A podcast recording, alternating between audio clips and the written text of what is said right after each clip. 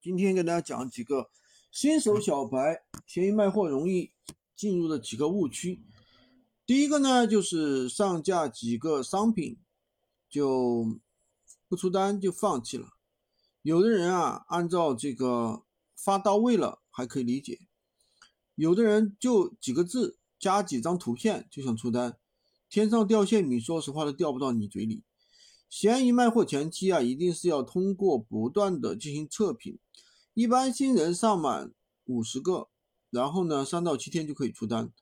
第二呢，就是很多人只敢上架一些便宜的东西，几块钱甚至几十块钱的东西。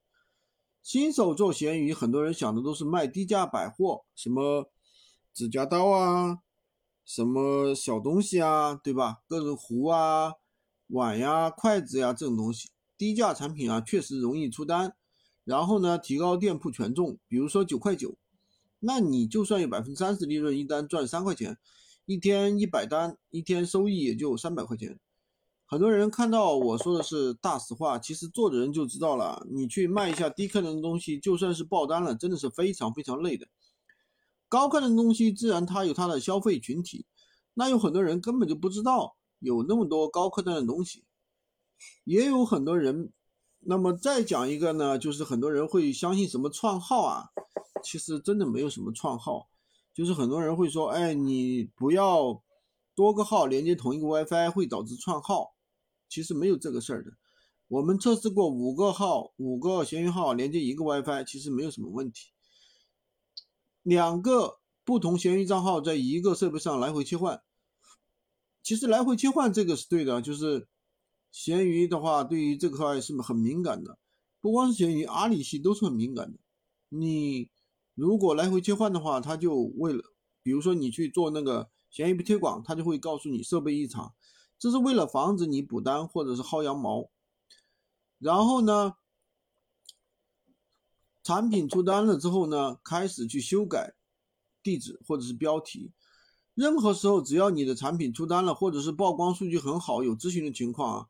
产品的发布地址还有标题都是不能修改的，只要你修改了，产品权重就归零了。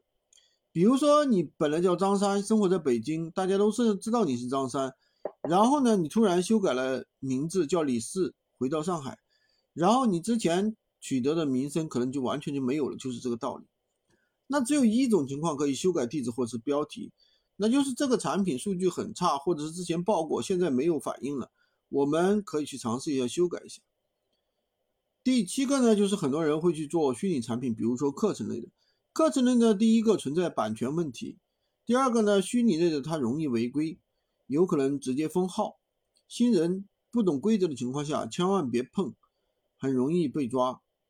第八个呢，就是站外引流，千万不要脱离平台，比如说发这个什么二维码呀，发这个支付宝号啊给。顾客，这都是非常禁忌的。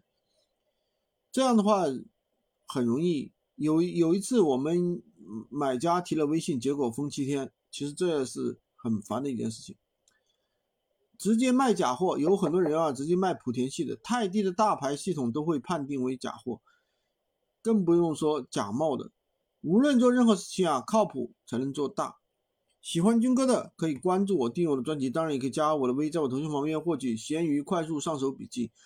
如果说你听了我的很多课程，还是不知道怎么做，或者去做了没有拿到很好的一个结果，那么也可以加我们，可以进入我们的学员班，我们有快速学习弯道超车。